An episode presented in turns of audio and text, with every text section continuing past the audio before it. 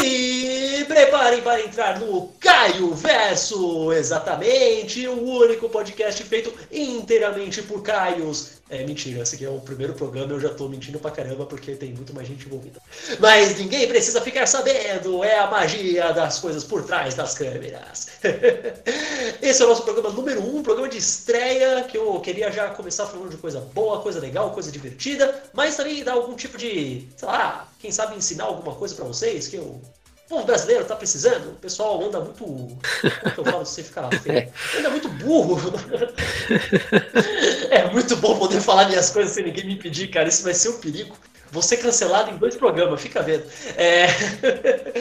é, como eu não tinha certeza de qual ia ser o primeiro tema, a minha maravilhosa namorada, futura esposa e um dia viúva, eu já estou pretendendo morrer antes dela, fazer o quê, né? É, ela sugeriu de ensinar alguma coisa sobre ciência, por que não, né? Claro, eu pensei, pô, legal, ciência é bacana. Infelizmente eu não entendo quase nada, eu sou, eu sou mais aquele moleque que preferia a ficção científica do que ciência de fato, então eu preciso procurar um especialista, alguém bom para isso. Se você assistiu ao nosso primeiro programinha lá, o programa zero, que estava explicando como ia funcionar, a dinâmica do Caio Verso, será que a única, a única pessoa que vai ter aqui de fixo sou eu, este que vos fala, Caio Catarina, seu dispor. Mas eu vou sempre chamar alguém para participar comigo, uma pessoa nova cada vez. Obviamente, eventualmente vou acabar repetindo, mas é isso, vai ser para depois. Às vezes duas, no máximo três, mas geralmente uma só. E hoje aqui, ó, nosso primeiro convidado 0.1001 será ele, diretamente do canal Qualquer Coisa, o Rafa. Aê, Rafa, siga oi pra galera. Ei, oi, galera. Muito feliz de ser o primeiro convidado aqui de um episódio, né? O episódio 1, realmente, né? Legal. Eu lembro que quando eu ainda estava na Rádio Geek, no Anime Station, eu levei o Rafa lá. Se vocês ouviram, vocês devem ter gostado bastante. Foi, inclusive, foi um dos nossos programas mais vistos. Obrigado, Rafa. Sua, sua legião de fãs sempre ajudando a gente. inclusive, espero, espero que isso aconteça de novo, hein? Ó, fazendo figas aqui. Mas. é, e... Era a curiosidade do pessoal de me ver sem roteiro, né? Quando a gente estava indo para o programa e também depois quando a gente estava voltando, eu peguei uma carona com o Ralph, deu uma carona para ele, fomos de Uber junto conversando, dando aquela conversa em off. Ele até falou que ele queria poder falar um pouco mais de ciência, até um pouco, né? Porque caso, caso as pessoas não saibam, Rafa não é apenas um youtuber de anime e outras coisas, ele também é um, é um, é um professor, é um cientista. Dá, dá, dá o seu background aí, Rafa. Exatamente, é. Eu não quis perder dinheiro só com o YouTube, eu fui ser professor também, que dá uma grana. é, eu sou formado pela USP em Ciências da Natureza, né? Na verdade, licenciatura em Ciências da Natureza, curso que mistura biologia, física e química, para justamente ter profissional assim com uma visão bem ampla das coisas para poder fazer essa inter intertextualidade, né? A ideia é ser uma coisa mais geral porque é para aquele Tipo, é pra você estar tá na escola para as classes mais, ba classes mais baixas que aparecendo que são os alunos da classe. Eu queria dizer, tipo, do fundamental, sabe? Porque eu lembro quando eu era criança, quando ainda era primário, não era nem, não falavam nem direito ensino fundamental, eles falavam que tinha, antes de ter, tipo, física, química, biologia, tinha, tipo, ciências. Era só, tipo, ciências. A ideia é ser meio isso? Então, as, acho que a sexta e a sétima série antigas, né, eram só ciências e depois ia dividindo. Uhum. Mas a, o curso ele foi criado, acho que em 2005, 2006, sei lá, alguma coisa assim. E inicialmente era essa a ideia, era professor de ciências. Mas aí, né, o estado de São Paulo precisa de professor de absolutamente tudo, então eles começaram a mudar a grade.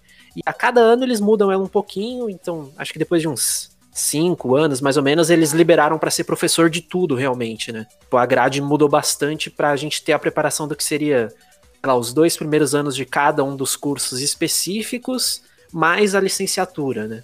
Entendi, entendi. Eu sei que você não, atualmente, nesse exato momento, você não está dando aula mesmo, porque enquanto estamos gravando esse podcast, Ninguém tá está. meio que tendo uma, uma ligeira pandemia ali fora, né? Tipo, tá meio complicado. Estamos todos aqui no, no Só um conforto de nossos lares, mas você chegou a dar aula de fato? E dei aula, assim, eu fiquei um tempo, durante a, o próprio período de estágio da, da faculdade, né?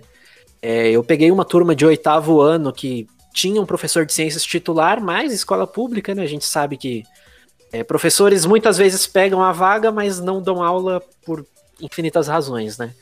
Então eu peguei uma turma ali por alguns meses e eu dava biologia para eles. E eu tinha um projeto, né, que eu sempre comento com todo mundo que usava justamente cultura pop para tentar gerar um interesse por ciências nas pessoas, né? A gente assistia filme, conversava sobre ideias, dúvidas que eles tinham, né? Aluno sempre chega, o que é um buraco negro? Por que, que a velocidade da luz é tanto? Era meio que eu, eu fazia mais esse projeto do que dava aula, realmente.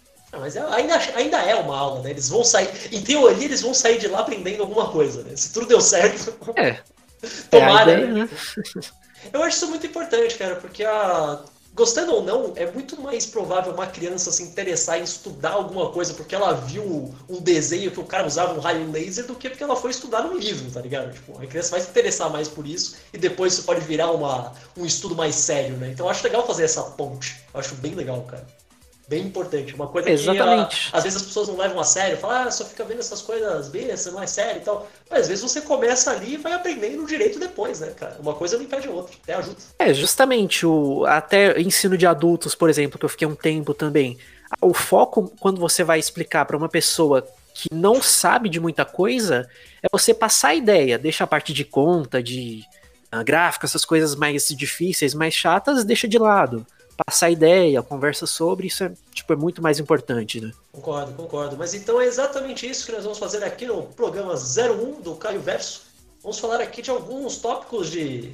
Alguns tópicos pré-estabelecidos que a gente já tinha escolhido aqui em off, de cultura pop no geral, que falam sobre, tipo, pode ser um bom um, bom primeiro passo para a pessoa aprender alguma coisa sobre ciência, né? Falando, tipo, coisas que mostram bem, coisas que mostram mal, mais ou menos, coisas que dão pelo menos alguma base. Então vamos aqui falar sobre isso nesse maravilhoso primeiro programa do Caio Verso. E a gente espera que vocês aprendam alguma coisa, ou que pelo menos, sei lá, se divirtam por uma hora. Vamos ver, né? Tipo... A gente decidiu começar aqui, a gente teve muitas opções, daria para lotar isso aqui, ficar o dia inteiro falando, mas a gente decidiu começar com a franquia mais poderosa e cheia de dinheiro de todos os tempos, que até hoje continua batendo recorde dia sim, dia não, que é a franquia do Pokémon, cara. Os Pocket Monsters, os monstrinhos de bolso. E já, já causou muito burburinho entre, sei lá, grupos religiosos, várias coisas. Não é que nem Yu-Gi-Oh! que era o baralhinho do capeta, mas antes disso eles eram os monstrinhos do capeta, né? Tipo, mas a, uma das bases principais de Pokémon é o lance da evolução. Ah, os Pokémons evoluem, eles evoluem. Tipo, Rafa, você que é o nosso, o nosso cientista, nosso professor, o que os Pokémon estão fazendo é evolução? Então, né, já começa por aí. Evolução é um conceito assim que muita gente já ouviu falar, mas tem dificuldade em definir. Então, eu já adianto, né, Pokémon não evolui no sentido biológico da coisa, né? Eles fazem é mais uma metamorfose, uma talvez até uma mutação assim, a gente pode entrar aí parecido um pouco com câncer, né, às vezes. Mas é evolução definitivamente não é. Você podia ter usado todos os exemplos foi colocar justo que o Pokémon quando ele fica, tipo, o seu Pikachu virou um Raichu, é porque ele pegou um câncer, é, então, é, é, quando o Koffing, que é uma bola, cria uma outra bolinha ali do lado dele, né, parece um pouco mais um câncer do que o Raichu, mas de certa forma... E é câncer de pulmão ainda, né, Exatamente. Né, Até combina. Exatamente. Mas explica a diferença, então, porque, porque sei lá, porque um um Squirtle virar um Wartortle e depois virar um Blastoise é uma metamorfose e não uma evolução por si mesmo. Então, vamos. Acho, acho que é uma boa começar por essa ideia e depois tentar desconstruir um pouco do que talvez poderia ser uma evolução, porque o exemplo do Squirtle é, na verdade, até um muito bom. Porque, hum. Então vamos lá. Foi totalmente é... sem querer, gente. é, porque assim, a evolução para a biologia é um processo que ele é constante e gradual. O que, que, eu quero dizer? É um processo que desde que a vida surgiu, seja lá como isso tenha acontecido, que é uma incógnita, é, tem muitas hipóteses, mas nenhuma resposta. Desde o momento que a vida surgiu com o primeiro organismo, ela foi mudando, mudando, mudando e se ramificando ao longo dos milhões, bilhões de anos que a Terra tem, até chegar no que a gente vê hoje. E ela não parou. O que é hoje, daqui 100 mil anos, às vezes até menos, vai mudar completamente. Ou não, depende justamente da seleção natural. O segundo passo da evolução. O que acontece em Pokémon é que você tem uh, ali um indivíduo, né? Esse indivíduo ele se transforma em outro. A gente, quando a gente fala de metamorfose, a gente pensa muito nos insetos, né? Uma, uma lagartinha, né? Lagarta virando, né? Uma borboleta. Exato. Então, isso é uma metamorfose. É quando o indivíduo passa por algum processo X lá, ele muda a forma do corpo dele. isso que a gente fala, Pokémon é muito mais metamorfose, né? Você pega uma tartaruguinha. É, que é mais fácil de pegar a ideia porque ele muda completamente, né? Não é tipo, sei lá, mamífero, que ele só vai basicamente ficando maior ao pouquinho, todo dia ele vai mudando um pouco e tal. Então né? vamos lá, um exemplo um pouco mais é, menos direto, né? Anfíbios. Você tem ali o, o girino, que vira um sapo, ele basicamente perde o rabo e cresce braços. Ainda é uma mudança grande, né? Se você for parar pra pensar. Você uhum. tem salamandras, que às vezes só mudam de cor, mudam um pouco a textura da pele. É uma metamorfose. Elas não passam por um casulo ou por uma mudança bizarra, mas uh, o, o, indivíduo larval é diferente do indivíduo adulto, né? Então, quando na verdade, quando o Pokémon eles falam em evolução, o mais próximo disso seria aquele o, o que apareceu mais recentemente ali na geração 7, as formas a as formas regionais, né? Por exemplo, as formas de as formas de Galar ou as formas de Alola aí já poderia ser meio que evolução, né? Que eles serem diferentes em cada parte do mundo. Tipo. Exato, é justamente. É, quando você pensa em evolução, você tem que pensar em seleção natural, né? No ambiente forçando mudanças a acontecer. Então, se você tem, por exemplo, ali o, sei lá, o Vulpix, que é de fogo em canto e de gelo em Alola, porque ele mora numa montanha gelada. Tudo bem que talvez ser de fogo fosse até melhor para ele, né? Ficar quentinho, mas. Enfim. A, a ideia é essa, né? O, o, indivíduo adaptado ao ambiente em que ele vive. E assim, Pokémon até já tinha exemplos disso antes das formas regionais, né? Se você pegar um PJ que vive em Canto, que é uma região assim mais rural, e for comparar com aquele. Esqueci o da quinta geração. O Pidove. Pidove, é, que é um passarinho cinza, né? Um pombo, realmente. É, é, justamente isso. Você, um pássaro que vive no campo vai ser mais amarronzado para meio que se camuflar, vai ter garras muito maiores para cavar o chão, sei lá o que ele vai fazer. O Pidove na cidade precisa ser cinza para talvez se camuflar também, ou sei lá, porque de repente a poluição, os indivíduos que não eram cinzas eram muito visíveis e uh, eram atropelados, sei lá, sabe? Simples fato deles serem diferentes por causa do ambiente, né? É, faz sentido, né? Tipo, é um... dá para você ver isso como um paralelo do mundo real mesmo, né? Tipo, é uma coisa que acontece. Tem, tipo, pássaros basicamente iguais, só que daí, tipo, num determinado lugar ele é de uma cor e outro ele é do outro, justamente por causa disso, né? Onde ele vai se, se ficar melhor. Exato. É, então, cor, o, né? o que fez o Darwin criar a teoria da seleção natural dele foram pássaros, né? É quando ele estava nas viagens do navio dele lá, ele parou num conjunto de ilhas e assim, é, ela é longe, de, é, são ilhas longe de tudo. Então o pássaro que tá lá tem que ficar lá. Só que assim, o pássaro que tava na ilha do sul, ele tinha um bico um pouco mais longo porque ele precisava enfiar em buraco para pegar inseto.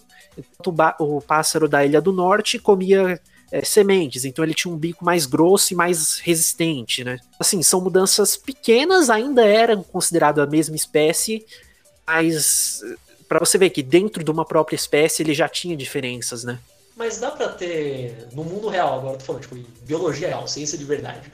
Dá pra ter alguma é. coisa mais estilo Pokémon, de, sei lá, alguma coisa drástica, fazer um, fazer um animal mudar de forma absurda, assim, sabe? Tipo, muito rápido, sem ser, uma, sem ser um processo de milhões de anos? Então, tem. Tá tendo agora. Quer dizer, coronavírus, né?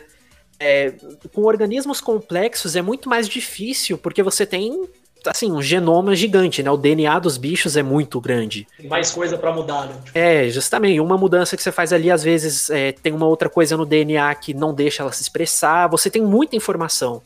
Agora, um vírus, é, uma bactéria, muda em questão de dias. Por isso que todo ano a gente tem aí uma nova vacina da gripe. Porque todo ano a gripe, ela é um vírus ali que ela muda muito fácil. Então, de um ano para o outro é o suficiente para a vacina que a gente tinha já não funcionar contra o novo, a nova gripe, né? Então, o coronavírus, por exemplo, é um dos tipos de vírus é, corona, né? Covid-19, tem o 21, tem o, acho que 12, sei lá, tem vários assim. Então, justamente, tem um que só vai para cachorro, um que só vai para gato, esse agora que. Eu lembro que tinha, tinha uma galera que ficou em pânico, que falava, ah, eu fui olhar aqui algum negócio das vacinas do meu cachorro, e meu cachorro já tomou vacina pro Covid. Como que eles sabiam que tinha? É, é uma conspiração. Ah. A galera, tipo, indo completamente maluca. É, então. Mas é, justamente, a, sua pergunta, tipo, ela faz total sentido, especialmente nessa época, né? Por que, que é tão difícil criar uma vacina contra o coronavírus? Porque o que a gente conhecia era diferente do que a gente tá vendo agora, né? Então os testes estão rolando aí, mas A gente pode até ter o DNA dele inteiro, mas quem garante que eu não quero causar pânico em ninguém, mas quem garante que ela vai funcionar para sempre? Você acha que, é, pelo visto, é bem capaz que vacina do coronavírus tem que ser como vacina para gripe mesmo, como você falou, né? Tipo, todo ano ou sei lá, de determinado determinado tempo, você tem que ir lá e tomar para garantir. É, então, pelo que eu tava vendo aí, acompanhando, o, o, o, genoma do corona não muda com a mesma velocidade, ainda bem. Mas, né, pode ser que daqui 10 anos um outro coronavírus já seja o suficiente suficientemente diferente para não pegar a vacina, né? Vamos torcer para que daqui a 10 anos, se tiver outro, o pessoal tenha tomado vergonha na cara e aprendido como lidar com pandemia, né? Mas vamos ver. Quem sabe, né? Quem sabe. Mas, ó, no geral, você acha que as ideias desse lado de biologia e tal mostrarem Pokémon é uma coisa benéfica para uma criança ver e falar, ah, então é assim que funciona, vou ver isso, vou estudar mais isso à parte? ou eles fantasiam demais pra a criança ter uma ideia errada, sabe? Assim, tipo, isso até é ruim. Então, se você for ver só pelo anime, só pelo mainstream de Pokémon, ela. Acho que a criança não vai nem parar para pensar que tem a ver com a evolução de biologia, sabe?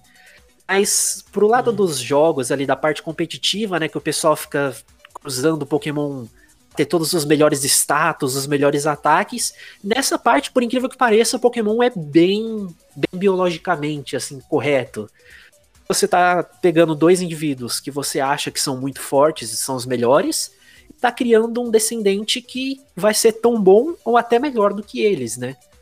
A ideia da evolução. E vai pegar coisa do pai Exatamente, e da mãe, a ideia da evolução você é. Brida dois pokémons diferentes, o, o Pokémon bebê que nascer ele vai saber golpes que o, ele não poderia saber de outra forma e sim, tal. Sim, tipo... sim, é, então.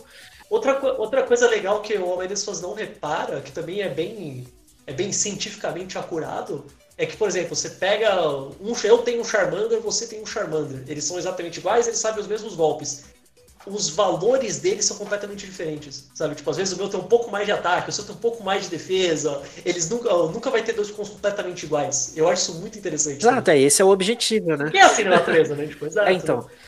Eu, eu, eu, nunca, eu sempre me pergunto quanto disso foi de propósito ou quanto disso foi só pra, sabe, mecânica de jogo e coincidentemente encaixa, né? então, sei. foi coincidência, porque isso surgiu acho que na terceira ou quarta geração. Antes eles usavam os valores só pra realmente ter um motivo para você querer trocar com seu coleguinha, né?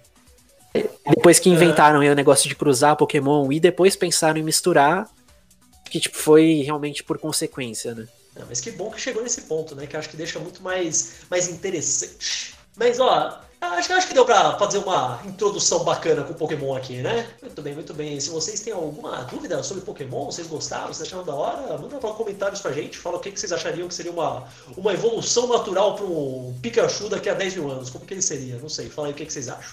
A gente conversa sobre isso depois. Mas, ó, já que a gente falou de Pokémon agora, acho que vamos falar do que você mesmo, Rafa, tinha me falado que era o seu, seu projeto principal, que você achava que era o mais da hora de falar, né? Que saíram do mundo dos animes e para o mundo do cinema. Um filme que fez muito sucesso faz pouco tempo. Não é pouco tempo, é mentira, faz muito tempo, mas eu não quero admitir faz tempo. eu sou um assim, vamos fingir que não. Filme do famoso diretor Christopher Nolan. Eu não lembro se o irmão dele estava envolvido nesse também, agora não tenho certeza. Eu não vou checar. Não faço ideia. É, o filme Interestelar, é claro. Que o Rafa me falou que tem umas coisas bem interessantes nele, né? Explica aí rapidamente, Rafa. Exato. É, na época que o filme saiu, as pessoas falavam muito sobre como a física dele era muito, né, muito representativa do que a gente conhece e tal. E basicamente assim, o filme tem o drama dele, né? Vamos focar na história aqui. É, ele, ele tinha um drama lá com o pai que depois por causa de uma viagem interestelar, se afasta da filha e quando eles se reencontram, o tempo passou diferente para eles dois por conta de coisas que eu já comento. E assim, o pessoal é, elogiava bastante essa parte da, da viagem no tempo, entre aspas, porque eles não estão nem indo pro passado e nem indo pro futuro, né?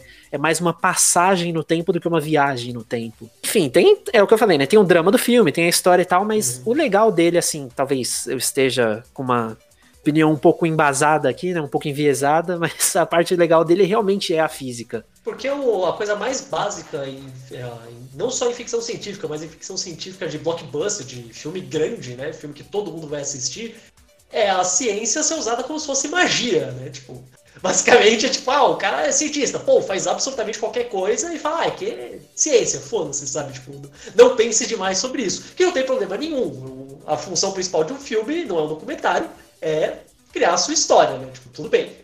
Mas o maior diferencial do Interestelar na época, como você bem falou, foi que muito. Eu acho que eu lembro que até o, aquele Neil deGrasse Tyson fala: ah, o Interestelar fala muita coisa legal, tem tudo a ver, tal, essa coisa aqui tá certo, essa parte aqui tá um pouco errado, mas aqui tá tudo certo. E o pessoal gostou muito disso, né? Tipo, eu lembro que saiu mais ou menos junto, eu não lembro se foi até literalmente junto, se foi tipo alguns, um pouco antes ou um pouco depois, aquele filme do Matt Damon Perdido em Marte. A comparação que eu via na época é que o Perdido em Marte era um filme da Marvel e o Interestelar é um filme da DC. Né? Exato. Um é dark realista e o outro é mais Bem ah, isso então, mesmo. Assim, ele até tem umas partes. Quando ele quer ser acurado, ele é fantástico. Mas realmente, comparado ao Interestelar, eu acho que uhum.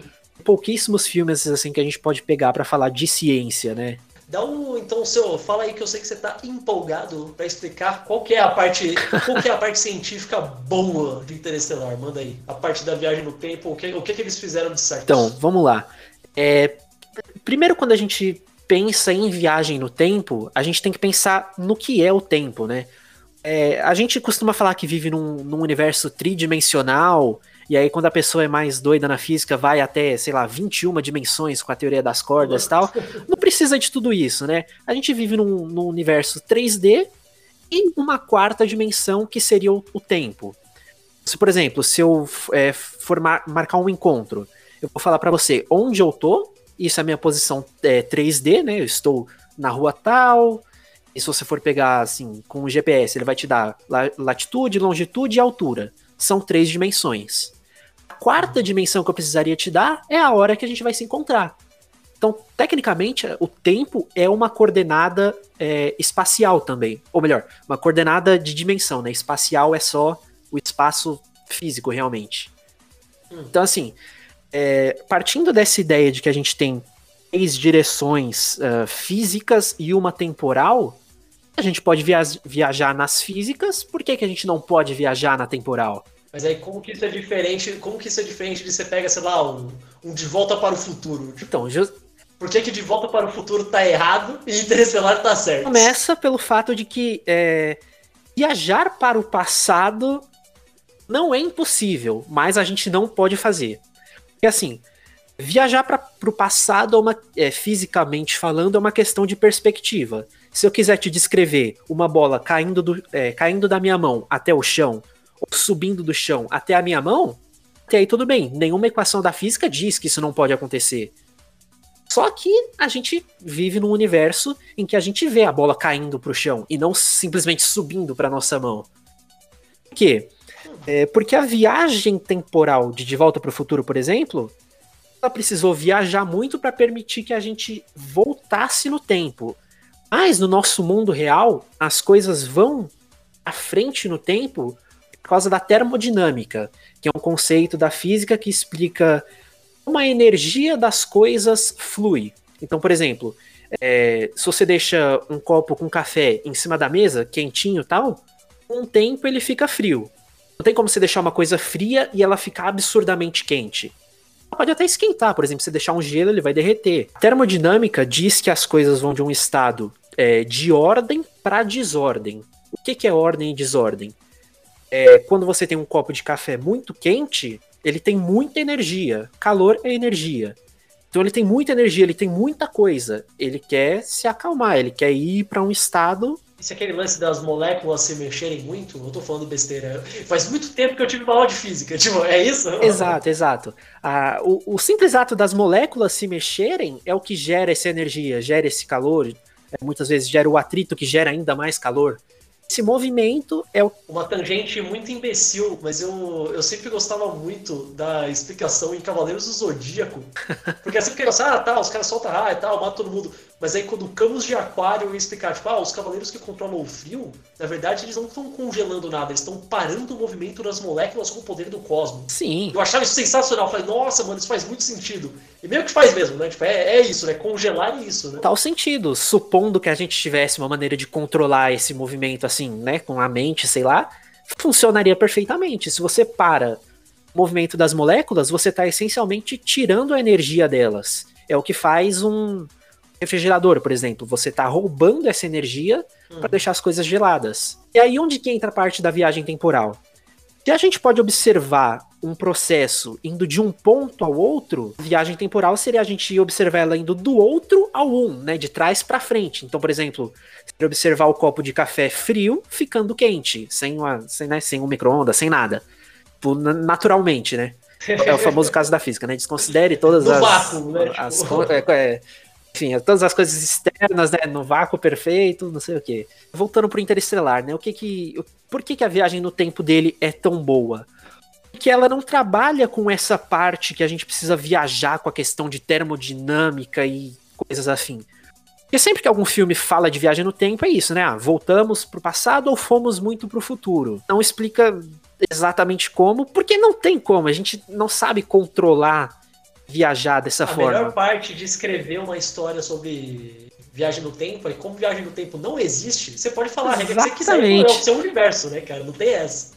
Então, aí, né, o que eu falei no, no começo, que talvez deve ter feito uma galera ficar meio, nossa, o quê? Tipo, que é que viagem no tempo pra física não é impossível. Só que ela é possível no futuro. Só que aí fica fácil, né? Eu sentado aqui na cadeira estou viajando pro futuro. A questão é que assim, Tecnicamente, é, então, todas as- justamente. A questão é que, assim, tem é, uma teoria muito famosa de um moço aí que eu acho que todo mundo já ouviu falar, que é a teoria da relatividade. Que o tempo pode passar de maneiras diferentes para pessoas em situações diferentes. É o que Interestelar fez. E isso é a nossa maneira de viajar para o futuro. Uma pessoa pode é, ficar olhando para o relógio por meia hora, enquanto o mundo ao redor dela viajou infinitos anos. Quantos anos você quiser que ela viaje. Como que a gente faz isso? O exemplo mais clássico era aquele lance dos gêmeos, não é? Tipo, Sim, é, é, dois gêmeos, é. é, é o exemplo que, né, todo curso de física é o primeiro que a gente faz. Se você tem, você coloca um gêmeo na Terra, coloca um outro num foguete e manda ele pro espaço para viajar, não precisa nem ir longe. A questão dele ir longe é para dar tempo do tempo passar, né? Mas a, a ideia é que o que tá no foguete, ele vai estar se movendo tão mais rápido em relação a quem tá na Terra e o relógio para ele vai passar muito mais rápido meio que as coisas têm que se balancear. Se eu tô muito rápido, o tempo tem que passar muito rápido. A minha, ou melhor, pra, pers pra perspectiva de quem tá fora. Pra mim, eu vou olhar no meu relógio vai ter passado exatamente o tempo que deveria ter passado. A confusão começa a surgir quando você tem esses dois referenciais. Quando esse gêmeo do foguete voltar pra Terra, se ele tivesse numa velocidade absurdamente alta, ele estaria muito mais é, novo do que o irmão dele que ficou na Terra assim, se ele tá rápido e o tempo tá passando rápido, significa que ele olhou meia hora, o tempo na verdade passou muito mais rápido do que isso. Passou, digamos, vai, ah, três horas lá fora. Ou, quanto mais próximo da velocidade da luz você chegar, maior vai ser essa diferença. Essa é a questão. Quanto mais rápido você for, digamos que não exista um limite de velocidade, você poderia parar o tempo. Mas, né, como a gente vive numa simulação aí que tem tudo regras, não sei o quê, o limite de velocidade é a velocidade da luz. Ah, por razões que não cabem aqui no momento, né? Tipo, é, seria uma Aí tangente. um pouco complexo demais. Teria né? uma, Calma, é, seria uma tangente muito, muito maior aqui. Mas, em- voltando para Interestelar, como que eles fazem isso? É, as pessoas que estão na nave, na nave, na viagem interestelar, elas estão se aproximando de um buraco negro e faz com que o tempo para elas passe devagar. Ou, se a gente reordenar essa nossa visão, é como se o tempo para eles estivesse muito mais rápido do que para quem tá na Terra. E é assim que funciona com buracos negros? Tipo, ele Então? O que, que Exatamente, acontece? porque aí entra a relatividade do Einstein. Porque o, o, que, o que, que é a, a relatividade né, diz? É, objetos com uma velocidade muito alta vão ter uma passagem de tempo muito diferente de quem está numa velocidade muito mais baixa. Onde entra o buraco negro nisso? Aí entra naquela parte que eu comecei a passar, né? Se o espaço tem três dimensões espaciais e uma temporal, se o buraco negro distorce essas três espaciais, nada impediria ele de distorcer a quarta temporal também. É o que acontece. O que é um buraco negro? É essencialmente uma distorção muito grande no espaço, né? No famoso tecido do espaço-tempo, sei lá. É, é, a gente chama de buraco negro porque imagina que você tem um lençol esticado. Esse é o espaço. Você pega e coloca uma bola de boliche no meio desse espaço que é o lençol, o lençol vai dar uma fundada ali embaixo da bola de boliche. Porque ela é muito pesada. O buraco negro também é muito pesado, ou melhor, né, massivo, né, antes que os físicos me ataquem. É, o fato de uma coisa ser muito massiva e distorcer esse lençol é exatamente o que acontece no espaço. Um objeto muito massivo distorce o espaço, o tecido do espaço. Aí agora volta, por exemplo, lençol com a bola de boliche. Se eu soltar uma bolinha de gude na ponta do lençol, ela vai descer com tudo para ir lá no buraco que a bola de boliche está criando, né, na deformação. É exatamente isso que acontece no espaço. Tudo que está perto de um buraco negro ou de qualquer objeto massivo vai cair na direção dele. Isso é o que a gente chama de gravidade é, essencialmente a gente está caindo em direção ao centro da Terra, que é como se fosse a bola de boliche no meio desse tecido que a gente está. Só que a, a questão é que assim, buraco negro é tão massivo, tão massivo, ele cria um buraco no tecido. É como se ele varasse o buraco, ele distorceu tanto que furou. E até a luz, né? Tipo, absolutamente nada. Exato, como você criou um buraco, você agora está com condições completamente diferentes. Tudo que cai no buraco, sei lá o que acontece, né? Foi embora. Tá do outro lado do espaço, sei lá. Se eu aprendi alguma coisa além do gibi na minha vida, é que todos vão parar no universo. Exatamente, é porque essa é, é o que a gente pode fazer, né? Qualquer coisa que a gente joga num buraco negro nunca volta, porque ela cai nesse buraco, né? Ela, em termos físicos, ela fica presa é, a força que tá puxando ela lá é tão grande que nada pode ser mais forte, digamos, para tirar ela de lá, né? Mas a coisa até é destruída, né? Qualquer coisa que seja. Tipo, não daria pra você, tipo, sei lá, ah, vamos mandar uma, uma nave para um buraco negro, não é? Ela é, então, é, é, né? ela é destruída porque, assim, é, é, imagina que a gente possa criar um material que seja indestrutível é, hum. Se eu botar lá, o que destrói uma nave convencional é que, pô, a gravidade de um centímetro pro centímetro na frente dela já é tão absurda que vai rasgar no meio. É, inclusive o, o, processo, né, que é o nome desse, desse rasgo que o buraco negro faria, é espaguetificação, porque as coisas são esticadas até serem. Você vira tipo um espaguete, né? Você fica esticado pera, absurdamente. Calma, pera, pera. É, é sério que o termo científico correto é espaguetificação? Espaguetificação, exatamente. Você pode dar um Google aí, você vai ver. Isso é maravilhoso, cara. Inclusive, a primeira imagem no Google, quando você joga esse nome, é um astronauta esticadaço. Eu pensei que ia ser um monstro de espaguete voador, tá ligado? Talvez ele, né, saiba de alguma coisa que a gente não sabe. Mas, enfim. Então, voltando no Estelar, no Interestelar. É. Interestelar. Qual que é a ideia do filme? Essa nave deles chegou perto o suficiente de um buraco negro para não ser sugada e espaguetificada, mas é perto o suficiente para a passagem de tempo ser equivalente, é, ser muito diferente, na verdade, né? Porque assim, é, imagina uma, uma gradiente mesmo, assim, uma coisa gradual. Quanto mais perto você tá, maior é a diferença. Quanto mais longe, tipo a gente aqui, o buraco negro tá do outro lado do universo, gente nem sente essa diferença. Mas, né, conforme você chega mais perto, como eles fazem no filme, maior é essa diferença temporal.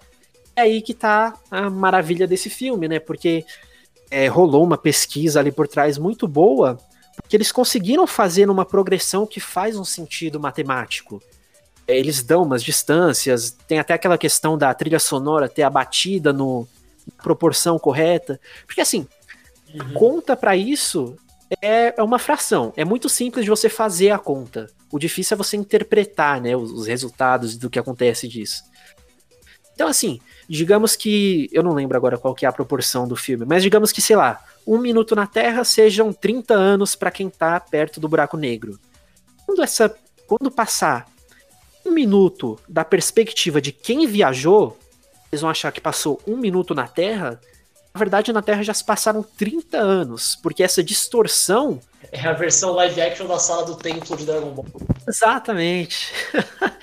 essa distorção, é o que eu falei, ela tá puxando todos os objetos em direção a ela com uma velocidade absurda. É como se estivesse descendo a rampinha ali do lençol. Então, assim, mesmo que eles não sintam uhum. essa velocidade, que o corpo humano, e, bom, é, aí eu já talvez esteja até tentando alguma coisa errada, mas assim, a ideia é que assim, a gente não sente mudanças, a gente não sente velocidade, a gente sente mudanças de velocidade. É a aceleração, né? Quando você tá num carro a 120 por hora, você não sente nada. Mas se ele brecar do nada, você vai sentir. O, o que a gente sente é a mudança, né? A variação. Então o fato deles estarem numa velocidade absurda perto do buraco negro, a eles não significa nada. Mas para quem tá de é, fora. Lance, a, né? terra, a Terra tá se movendo super rápido e ninguém percebe, né? Tipo... Exato, é. Se a Terra de repente parasse de girar do nada, a gente ia sair voando a sei, sei lá quantos mil quilômetros por hora, né? E, assim, a, a ideia de relatividade, buraco negro, velocidade da luz são coisas que, a primeiro momento, parecem pedaços da física separados, porque o sistema de ensino meio que, quando fala disso, fala pra gente de maneiras separadas, mas é uma coisa só, né? A, objeto muito massivo vai fazer outros objetos perto dele ficarem muito rápidos, e isso tudo leva à relatividade do tempo, né? é, uma pessoa sentir o tempo relativo a outra de uma maneira diferente. E foi aí que Interestelar acertou muito bem, né? Eles representaram um buraco negro.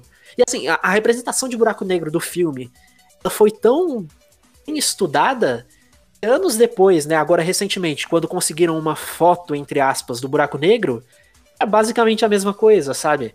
Era, tinha o anel ali de luz em volta, que é a luz que em teoria está caindo para nunca mais voltar, né?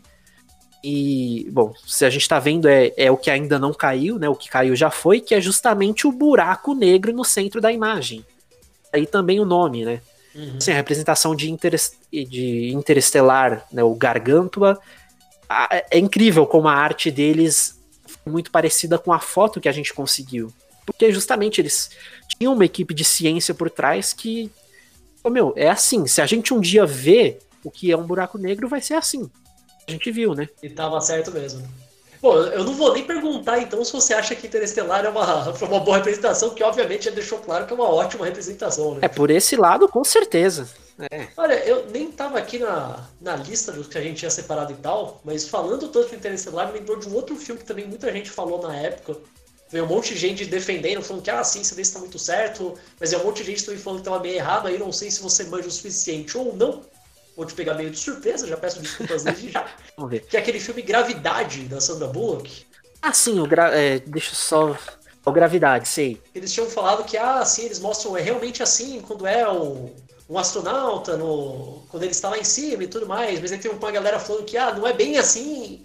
Eu lembro que o, de novo, o Neil deGrasse Tyson ele reclamou que falou, ah, o filme nem devia se chamar Gravidade, porque não é isso que está acontecendo, sabe? Tipo... Eu não assisti o Gravidade, eu não sei exatamente o que comentavam. Mas assim, quando a gente tá falando de astronautas na órbita da Terra, não tem muito o que errar. Geralmente o que erram é para ficar cinematográfico, né? Tipo, uh, o que eu lembro assim vagamente de terem falado é que eles faziam manobras no espaço assim para meio que se virar, para ir para um lado e para um outro que não rolaria de verdade. Que é, é, é, é uma das uhum. leis de Newton, né? O princípio da ação e reação. Você no espaço, no vácuo, para trás, você precisa estar tá jogando alguma coisa para frente. Você, você não consegue nadar no espaço. Na piscina você nada porque você empurra a água para trás para você ir para frente. O espaço não tem nada ali, né? Assim, o que eu lembro de verem comentando assim, tem até no, no, no pôster do filme aqui, é ela jogando um objeto para frente e indo para trás. Até aí tudo bem. O problema são, né, manobras que eles fazem é, manobras que eles fazem, né? Você não conseguiria, por exemplo, girar o seu corpo pro outro lado e ir naquela direção, sabe? Não, você não tem o que empurrar.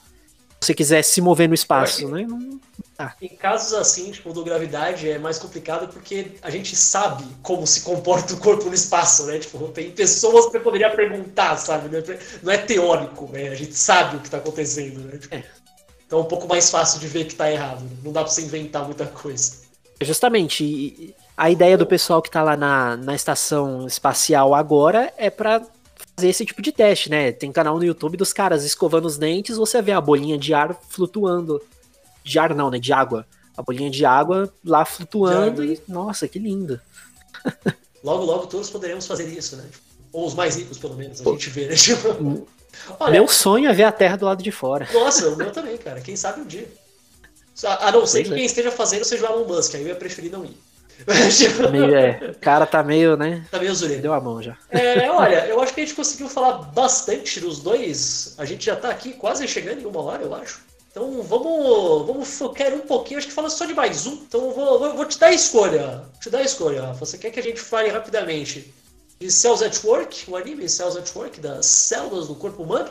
Ou falar mais geralzão dos vários tipos de zumbis que existem? Cara, eu acho que Bom, depende. Se quiser viajar, a gente pode ir para os zumbis. Se quiser ir para uma coisa mais ciência ainda, a gente pode ficar no Cells at Work mesmo. Você acha que a gente falou mais de ciência ou a gente viajou mais até agora? Acho que foi bem pesado para ciência, né? Acho que é legal dar uma viajada, então. Vamos dar uma viajadinha para dar uma equilibrada, então, né? Beleza.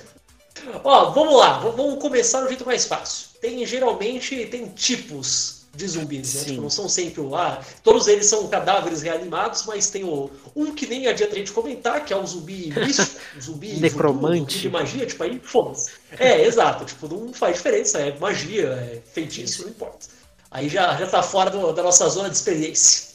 Eu espero, Mas aí nós temos o, os zumbis, entre aspas, gigantescas aqui, científicos, né? os, os zumbis que realísticos. Se a gente pegar aquele clássico de Volta dos Mortos-Vivos e tal, que é uma pessoa que morreu, ela volta de alguma forma, tem várias formas diferentes, às vezes é um vírus, às vezes é um, uma doença antes, às vezes é um parasita que seja, e quando ele morde outra pessoa, essa pessoa também, para consumir essa pessoa, se a pessoa não for devorada, ela vira um zumbi também. O quão realista é isso? Então, é, quão realista seria depende do tipo de zumbi que a gente está falando, né? Esses que mordem a gente, Tipo num The Walking Dead, por exemplo. É, todas as pessoas já estavam infectadas por um vírus e se ativa no momento da morte, né? A pessoa morreu, aí a pessoa ressuscita porque já tinha o vírus ali dentro. O vírus estava, se eu não me engano, no cerebelo, é na base do, do cérebro, né? Por isso que você mata zumbis explodindo o cérebro. E o que, que o The Walking Dead explica minimamente ali? Que basicamente é, a área que esse vírus controlava do corpo da pessoa é a área que controla nossos instintos, digamos. Essa é uma área real do corpo aí. É, neurocientistas poderiam falar melhor do que eu, mas é, é onde teria os nossos impulsos de é, caçar comida, fugir de um predador, que no caso dos zumbis seria minimizado para eles poderem ir atrás. E essencialmente a parte instintiva realmente, de você ir atrás de comida, de você tentar sobreviver. Então, assim. Mas é o mais básico, né? Porque, tipo, geralmente zumbi não tem, tipo, medo, né? Não dá pra você assustar um zumbi ele Então, fugir. exatamente. É focado na parte de. O problema do The Walking Dead é que essa parte estava desativada. E aí vem o perigo que eu acho que, assim, é, seria o mais próximo da nossa realidade. Um bichinho, né? Um toxoplasma é. Pô, assim, psicólogos me perdoem, mas é como se fosse tipo uma, uma bactériazinha, um bichinho muito, né, microscópico, não sei o que. O nome dele é Toxoplasma gondii. Ele infecta, ele passa por vários estágios de infecção. Ele vai de ratos para gatos e pode teoricamente pular para seres humanos em casos muito raros. O que é o problema e o que, que isso tem a ver com zumbi? E o que, o que ele faz? Quando ele infecta o rato, é o hospedeiro inicial dele, desliga a função no cérebro do rato de fugir. Exatamente o que a gente acabou de fazer, falar que o zumbi do Walking Dead faz. A segunda coisa que ele faz, ele deixa o rato extremamente agressivo para atacar gatos. Que é o que ele quer? Ele quer entrar no gato. O rato é só a transmissão dele. Então assim, ele infecta o rato, deixa o bicho sem medo e agressivo para ele ir para cima do gato que tá caçando ele. No momento que eles se mordem ali seja o gato morde o rato e engole o parasita, ou o rato morde o gato e passa o parasita, é, de alguma forma ele vai parar dentro do gato. E aí o que ele faz no gato? Ele se reproduz pelo sistema digestório do gato nas fezes e depois, mais tarde, o rato que mora ali no lixão pega ele de volta. Ou seja, a única função desse vírus é criar uma parada super agressiva que vai matar todo mundo para poder ser transmitido para o próximo hospedeiro.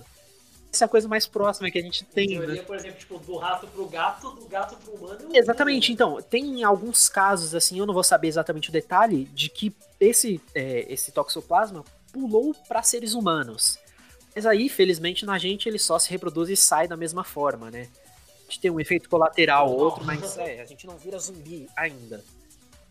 O... Esse é o, eu acho que o caso mais próximo de zumbi na vida real que tem é o que foi até inspiração no The Last of Us, que é aquele caso daquele o, aquele cogumelo, aquele fungo que ele basicamente ele, ele transforma, ele controla a mente. É, ele, ele infecta o organismo das formigas e aí eu não vou saber exatamente o mecanismo de ação dele ali, mas ele faz a formiga subir a árvorezinha, ficar no galho mais alto e aí ele explode a formiga para ela espalhar os esporos dele pela região e infectar mais formigas, né?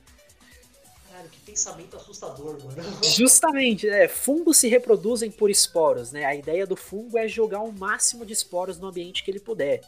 Esse aí, pelo processo de evolução, seleção natural, descobriu que explodir formigas é um bom método de fazer isso. Ei, se funciona, funciona, né? Por que não, né?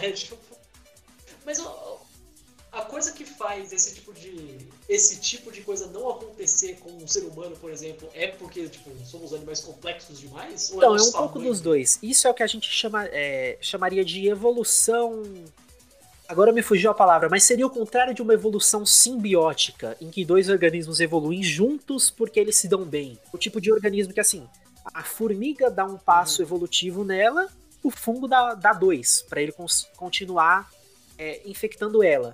Mas a, a, questão do porquê que isso não passa para humanos, por exemplo, é justamente isso. A formiga deu um passo, o fungo deu dois para ficar à frente da formiga. Quanto mais eles evoluem juntos, mais difícil é dele infectar alguma outra um outro organismo, né? Assim, como a gente não parece formiga, não tem DNA de formiga, não tem nada de formiga, muito difícil ele infectar a gente da mesma forma. Pode ser que por uma coincidência do destino, de repente ele infecte de alguma forma que pode ser a próxima evolução dele. Como foi o coronavírus. Ele se dava muito bem em morcegos, e sei lá, algum dia algum deles teve alguma mutação, que vírus muta muito rápido, né? Que a gente comentou lá no começo. E sei lá, de repente ele descobriu que passar por humano é muito mais negócio para ele. E infectou o planeta Terra inteiro agora, né? Aquela primeira, aquela primeira teoria do corona, que era porque ter, teria sido alguém que comeu um morcego, isso realmente faz sentido ou já não? Eu não sei. Então, eu não sei exatamente forma. qual foi a conclusão dele sobre comer morcegos, né? Mas a ideia é que, a partir do momento que você está em contato com o bicho, uh, o, o, morcego pode até estar tá morto, pronto para ser preparado. Nada garante que o vírus dentro dele já esteja inativo, né? Só depois de você cozinhar e tal. Então, uhum. assim, o ato de comer realmente não transmitiria. Seria meio que você capturar um morcego, entrar em contato, né? Caso tenha realmente, né, alguma relação. Tem um morcego como é, pet. É, tipo... O morcego é um grande problema de raiva no mundo inteiro, né? Transmissor de raiva. A gente pensa em cachorro, gato, sei lá. Mas o morcego, só de você ter morcego vivendo no seu sótão, né, nos Estados Unidos, tem gente que nem, nem avisa, porque o simples fato de você ter um morcego identificado na sua casa faz você ter que ir pro sistema médico tomar uma vacina absurdamente cara contra a raiva. Porque morcego é. ele transmite e você nem vê. É perigoso, né? É, falando de. Voltando no negócio dos zumbis, a, a gente tá falando de ah, coisas que poderiam fazer a pessoa ficar super agressiva e querer se alimentar para passar adiante o vírus ou o toxoplasma, o que quer que seja. Existe, existe alguma forma biológica de uma, alguma coisa voltar à vida, entre aspas, como volta um zumbi, que não é como tipo, a pessoa simplesmente ressuscitou, mas ela volta só parte do corpo e continua Então, depende do nosso conceito de morte, né? Mesmo para seres humanos, quando, por exemplo, o coração para, aí por não bombear sangue o resto do sistema para, isso é uma morte. Mas é, tem muitas condições médicas que a morte só é considerada morte cerebral. Que a partir do momento que o seu cérebro para, uhum. acabou. Porque aí você não tem como religar o cérebro. É, e é no cérebro que tá o. Mas o corpo. É, o corpo, tá assim, por exemplo, seu cérebro parou de funcionar, o coração ainda vai bombear por algum tempinho, mas a partir do momento que o cérebro não vai mais mandar estímulos de, ou oh, bombeia aí, bombeia aí, ele vai parar. Agora, se o seu coração parar, né? Eu sei que a gente não faz isso, mas eu sei que a gente não faz isso, mas em teoria uma pessoa com morte cerebral poderia ser mantida viva, tipo, com, com processo médico e tal, fazendo daria. É, eu não sei se a gente tem tecnologia para absolutamente todos os casos, mas desde que a gente substitua os estímulos do cérebro, a gente pode manter o corpo funcionando. pessoa. É, a consciência eu não vou nem entrar nesse sentido, porque né, não tem nem como saber. Mas sei lá, você pode manter o pulmão respirando, o coração batendo, sistema digestório funcionando, circulação. Você pode manter tudo com equipamentos, que é geralmente o que fazem, né? Você é um zumbi, é, é isso, né? Exatamente. É basicamente isso, você fica sendo um zumbi. Mas e o, a questão do corpo se mover? Porque isso são estímulos só, que só vêm do cérebro. É isso, que, é isso que seria completamente possível. Tipo, você perdeu a consciência do cérebro, como que você mexeria Não, dá, porque assim, o, o que faz você mexer um músculo é um impulso elétrico. Se você toma um choque, você dá aquele pulo, não porque você se assustou, porque a corrente elétrica mandou um sinal pro seu músculo de nem querer entrar na biologia profunda. O que faz você se mover é a troca de um elétron entre dois átomos ali dentro do seu músculo, dentro de uma molécula, dentro de uma célula. A corrente elétrica é elétron se movendo. Então você pode simular isso também. Se você ligasse uma pessoa, controle remoto, que desse exatamente os comandos que precisa, você consegue fazer isso. Tem aquele exemplo clássico da pessoa que foi, tipo, jogar foi temperar cara, pernas de rã, jogou sal e a perna Exato, exato, porque justamente é, é, esses átomos são é o que a gente chama de bomba de sódio e potássio. Sal é sódio, é literalmente o que faz esse negócio se mexer, né? Sim, tem um experimento meio macabro de cientistas que colocaram um microchip é. no, na carapaça de uma barata e ligaram no sistema nervoso dela. E eles controlam a barata com o controle remoto. Quer virar pra direita? Vira pra tanto direita. Bicho, tanto, bicho pra eles transformarem num ciborgue zumbi, eles escolheram baratas. Exato, né? Então, Elas já são um zumbi sozinhas, elas não precisam de ajuda. É, e a barata é complicado, que você pode cortar a cabeça, ela continua se mexendo, né? Ela volta pro ninho pra botar os ovos. Tem um, tem um filme de zumbi dos anos 80 que não é, o, é, o, é a volta dos mortos-vivos. Muita gente acha que é parte da trilogia do Romero, que ao invés de ser aquele lance de tipo, ah, o zumbi, se você estoura a cabeça, ele volta a morrer, entre aspas, lá não tem jeito, porque o que faz o, o ser humano ser um zumbi são os nervos. Então, tipo, você corta o Caraca. braço, o braço sai andando sozinho. Caraca. Isso faz mais sentido? Faz menos ou faz tanto sentido? Eu não faço nem ideia. Olha, eu acho que eu não faço nem ideia, é a melhor forma que a gente poderia encontrar para terminar o nosso programa inicial, nosso primeiro Caio Verso. Muito bem. Apesar da gente não ter a resposta de tudo, eu acho que deu para deu pra dar uma aulinha geral, né? Acho que o pessoal aprendeu Acho que foi bem legal, bem legal mesmo. É, eu espero que Falei, eu, eu, a gente não espera que isso seja uma videoaula, um documentário pra você sair e falar, nossa, agora eu entendo pra caralho de biologia, de física. Não, não, isso aqui é pra vocês terem uma ideia, verem que se você tem interesse, você acha legal, você pode, pô, pode aprender alguma coisa sobre isso, né? Tipo, olha que bacana. Você pode ver o super-homem e tentar entender como que funcionaria, sei lá, um cara conseguir ser super forte, o que é que ter que ser diferente, não sei o que lá. Tipo, tem, existem estudos que você pode fazer sobre essas coisas bizarras de cultura pop que você curte, não precisa ser tudo tanta ciência como magia. Eu acho que a gente acabou só falando de exemplos bons, eu quero fazer de novo depois um programa só falando de exemplos péssimos. Se você topar, a gente conversa disso depois, então. Seria lá, muito bom, com certeza. Olha, então, primeiro de tudo, eu queria agradecer, Rafa, obrigadão por ser o nosso primeiro convidado. Faça aí rapidamente eu o agradeço, fico bastante feliz aqui, né? É, bom, quem quiser reclamar comigo, quiser me criticar, quiser me corrigir, eu acho que o lugar mais fácil de me achar é primeiro no Twitter, né? twitter.com/barra Rafa, eu quase esqueci minha, meu usuário agora. E no YouTube também, que eu não abordo tanto ciência, eu abordo mais animes. Às vezes uma coisinha ou outra, assim, acaba entrando, mas é o youtube.com barra qualquer coisa, ou joga no YouTube lá qualquer coisa. Um vídeo de bastante coisa mais nostálgica, assim, né? Mas para relembrar mesmo, mas é o conteúdo, eu tô lá. Muito bem, coisa linda. O pessoal, eu gosto muito do canal do Rafa, eu acho divertidíssimo e ele consegue ter os comentários mais de boas do mundo, que geralmente o pessoal é muito chato. Até que nele eles são Verdade. bem educadinhos, cara. Parabéns pra, pra fanbase do Rafa, olha só. Então, gente, acho que ficamos por aqui. Uh, se vocês acharam bacana, acharam que tem alguma coisa que daria pra mudar, acharam que o meu áudio tá uma merda, vai saber, né? Eu não testei ainda. Estou torcendo para que tá tudo bem. Por favor, mandem comentários. Vocês podem me encontrar no Twitter do arroba Catarino Caio. Vocês podem procurar a página do Caio Verso no Instagram, no, Caio, uh, no arroba Caio Verso e também no Caio Verso no Facebook, que a gente vai responder vocês tudo por lá e depois eu falo como vai ser os próximos programas. A minha ideia é fazer isso o mais rápido possível, mas eu não vou prometer que vai ser toda semana, porque tá foda, né? então, valeu, galera. Obrigado. Ficamos por aqui. Tchau!